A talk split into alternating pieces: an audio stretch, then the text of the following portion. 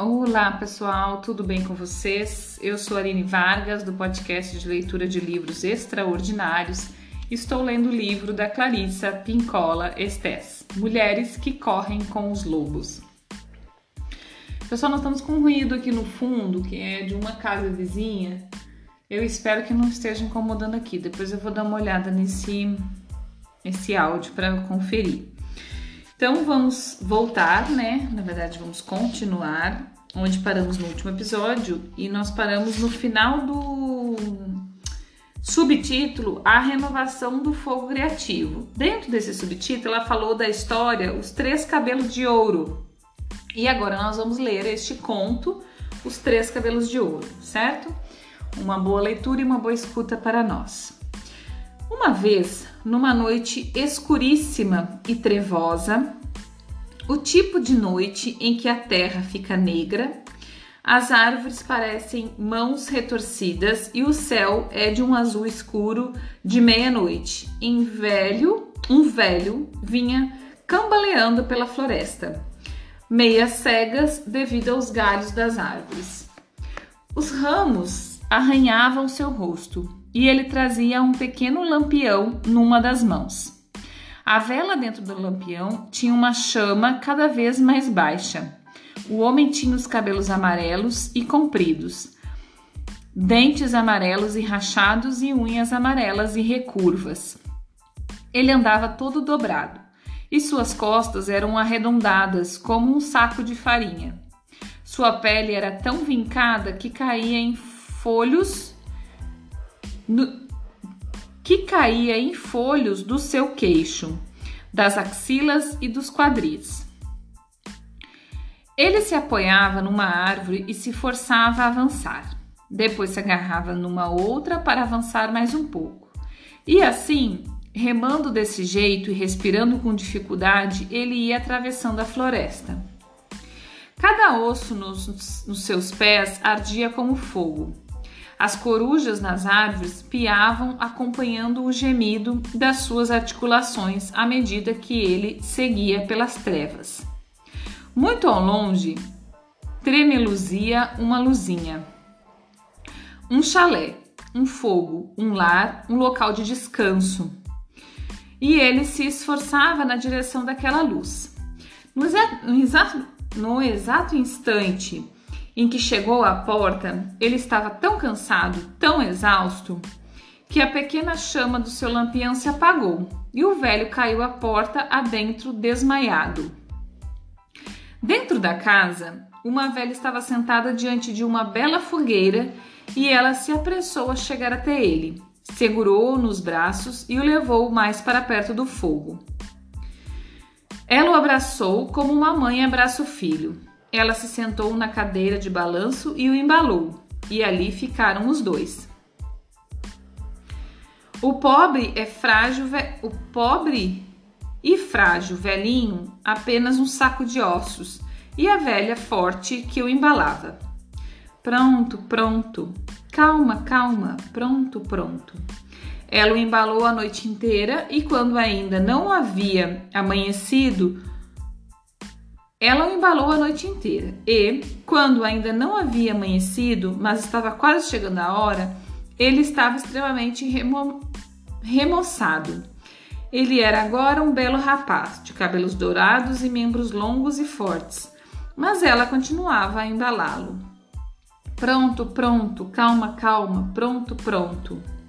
E quando a manhã foi se aproximando cada vez mais, o rapaz foi se transformando numa linda criancinha com cabelos dourados, trançados como palha de milho. No momento exato do raiar do dia, a velha arrancou bem rápido três fios da linda cabeça da criança e o jogou nos ladrilhos. Eles fizeram um barulhinho. E a criancinha, nos seus braços, desceu do seu colo e saiu correndo para a porta. Voltando o rosto por um instante para a velha, o menino deu um sorriso deslumbrante, virou-se e saiu voando para o céu para se tornar o brilhante sol da manhã. Fim do conto. Tudo à noite é diferente.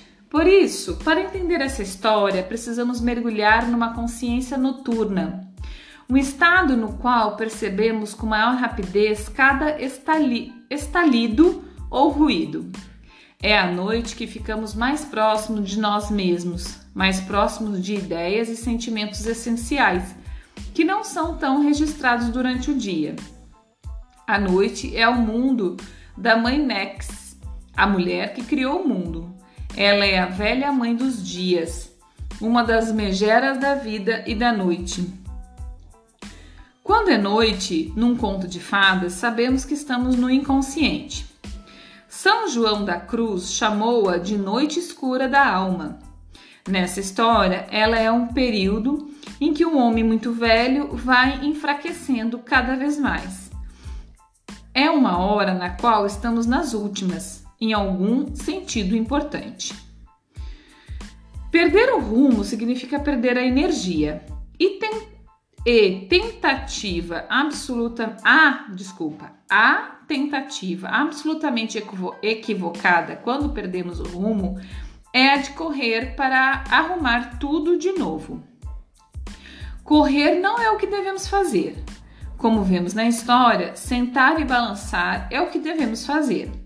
A paciência, a paz e o balanço renovam as ideias. Só o ato de entreter uma ideia e a paciência para embalá-la são o que algumas mulheres poderiam chamar de grande prazer. A mulher selvagem o considera uma necessidade. Isso é algo que os lobos conhecem inteiramente. Quando um intruso aparece, os lobos po podem rosnar, latir ou até mesmo morder, mas eles também podem, a uma boa distância, recuar para o interior do grupo, sentando-se juntos todos como uma família faria. As costelas se enchem e se esvaziam, sobem e descem. Eles estão tomando rumo, estão se reposicionando, voltando ao centro de si, de si mesmos e resolvendo o que é importante, o que fazer em seguida. Estão decidindo que, que não vão fazer nada agora mesmo, que só vão ficar ali sentados, respirando embalando-se juntos. Ora, muitas vezes, quando as ideias não estão funcionando bem, ou quando nós não estamos trabalhando bem, perdemos nosso rumo. Isso faz parte de um ciclo natural e ocorre porque a ideia ficou ultrapassada, ou porque nós perdemos a capacidade de vê-la por um ângulo novo. Nós mesmas ficamos velhas e des conjuntadas como o velho em três cabelos de ouro. Embora haja muitas teorias sobre bloqueios criativos, a verdade é que bloqueios brandos vêm e voltam como as condições atmosféricas e como as estações do ano. Com as exceções, os bloqueios psicológicos de que falamos anteriormente, como não mergulhar na própria verdade, como o medo da rejeição, o medo de dizer o que se sabe, a preocupação com a própria competência, a poluição da correnteza básica, entre outros. Essa história é tão admirável por delinear todo o ciclo de uma ideia, a ínfima luz que lhe é concedida, que é obviamente a própria ideia. O fato de ela se cansar e praticamente se extinguir tudo como parte do seu ciclo natural. Nos contos de fadas, quando acontece algo de mal, isso significa que algo novo precisa ser tentado. Uma nova energia precisa ser aplicada, uma força mágica de cura e ajuda precisa ser consultada. Aqui, mais uma vez, vemos a velha Laxabé, a mulher de 2 milhões de anos. Ela é aquela que sabe, Ser mantido diante do seu fogo é algo revigorante, reparador. É para esse fogo e para os braços dela que o velho se arrasta, pois sem eles ele morreria. O velho está cansado de passar tempo demais dedicado ao trabalho que lhe demos. Vocês algumas vezes, alguma vez viram uma mulher trabalhar como se o diabo estivesse agarrado no seu dedão do pé? só para de repente entrar em colapso e não dar mais um passo sequer? Você alguma vez viu uma mulher totalmente dedicada a alguma questão social que um belo dia virou as costas e mandou tudo para o inferno? É que seus ânimos estavam esgotados. É que seu ânimos está esgotado. Ele precisa ser embalado por lá que saber. A mulher cujas as ideias ou energias feneceram, murcharam ou ressaram. Não, desculpa, ou cessaram completamente. Precisa saber o caminho até a velha curandeira e precisa levar o ânimos exausto até lá para que ele se recupere. Trabalho com muitas mulheres que são ativistas sociais, são profundamente engajadas nas questões sociais. Não resta a menor dúvida a esse respeito. Quando chega o ponto extremo do seu ciclo, elas ficam exaustas e se arrastam pela floresta fora, com as pernas rangendo e a chama trem, tremeluzindo, pronta para se apagar. É nessa hora que elas dizem: Para mim, chega, vou embora. Vou, vou devolver minha cre credencial da imprensa, meu distintivo, meu macacão, meu. Não importa o que seja, elas querem emigrar para Auckland. Elas vão ver televisão comendo biscoitos de soja e nunca mais olhar pela janela, pela janela para o mundo lá fora.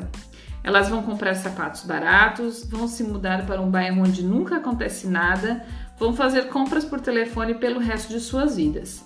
De agora em diante, elas vão se preocupar com sua própria vida, afastar os olhos.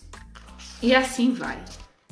Qualquer que seja sua ideia de uma trégua, muito embora elas estejam falando com um cansaço e uma frustração humilhantes, eu sempre digo que é uma boa ideia, que chegou a hora de descansar. Ao ouvir isso, elas geralmente berram: descansar, descansar. Como posso descansar quando o mundo inteiro está se destruindo diante dos meus olhos? No final, porém, a mulher precisa descansar agora, ser embalada, recuperar seu rumo. Ela precisa reju rejuvenescer, recuperar sua energia.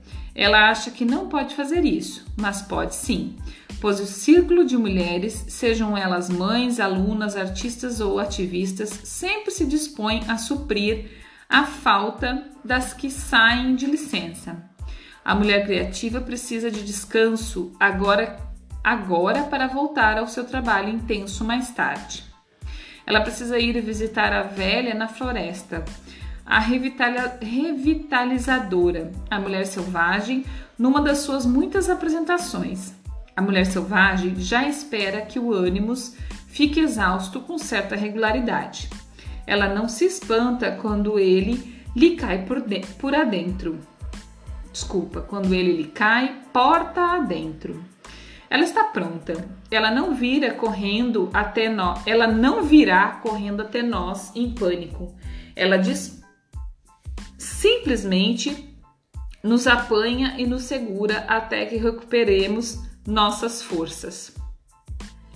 Nem nós deveríamos entrar em pânico ao, per ao perdermos o ímpeto ou o rumo. À sua semelhança, devemos entreter a ideia com tranquilidade e ficar com ela algum tempo. Quer nosso foco de atenção esteja voltado para o aperfeiçoamento pessoal, para questões do mundo, quer para um relacionamento, isso não importa. O ânimo sempre acaba se desgastando. Não se trata de uma hipótese, trata-se sim de quando isso vai ocorrer. Levar a cabo longas empreitadas, tais como diplomas, diplomar-se, concluir um, concluir um original, completar uma obra, cuidar de uma pessoa enferma, todas essas atividades apresentam momentos em que a energia que um dia foi jovem fica velha e cai prostrada sem conseguir ir adiante. Para as mulheres, é melhor que elas tenham conhecimento disso desde o início, porque as mulheres costumam ser surpreendidas pela fadiga. É então que elas uivam, resmungam, sussurram, queixam-se do fracasso, da incompetência e coisas semelhantes. Não, não. Essa perda de energia é o que é, ela faz parte da natureza. Vamos parar aqui, pessoal, deu nosso tempo e nós não vamos conseguir terminar aqui esse subtítulo, que na verdade não é um subtítulo, né? É o final do capítulo 10, certo? Falta uma página e meia aqui para a gente terminar o capítulo 10. Ok? Então, por hoje é isso. Muito obrigada. Até o próximo episódio. Bom dia, boa tarde, boa noite.